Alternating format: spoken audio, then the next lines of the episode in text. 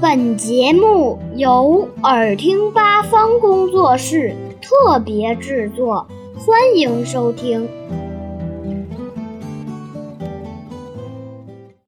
为什么火车要在轨道上行驶呢？火车是人们常用的交通工具，火车是在轨道上行驶的。那么，火车为什么要在轨道上行驶呢？火车的轨道设计成工字形，从力学的角度看，工字形的铁轨强度较高，材料利用率较高，既能承受由巨大的承载重量所施加的压力，又能使铁轨自身保持稳定。一般来说，火车的载重量可达几千吨。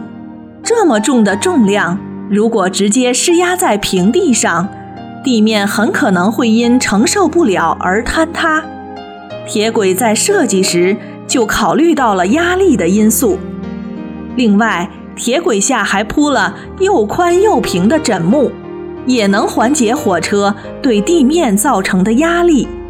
铁轨的建造还有一定的标准，这样火车运行在铁轨上面。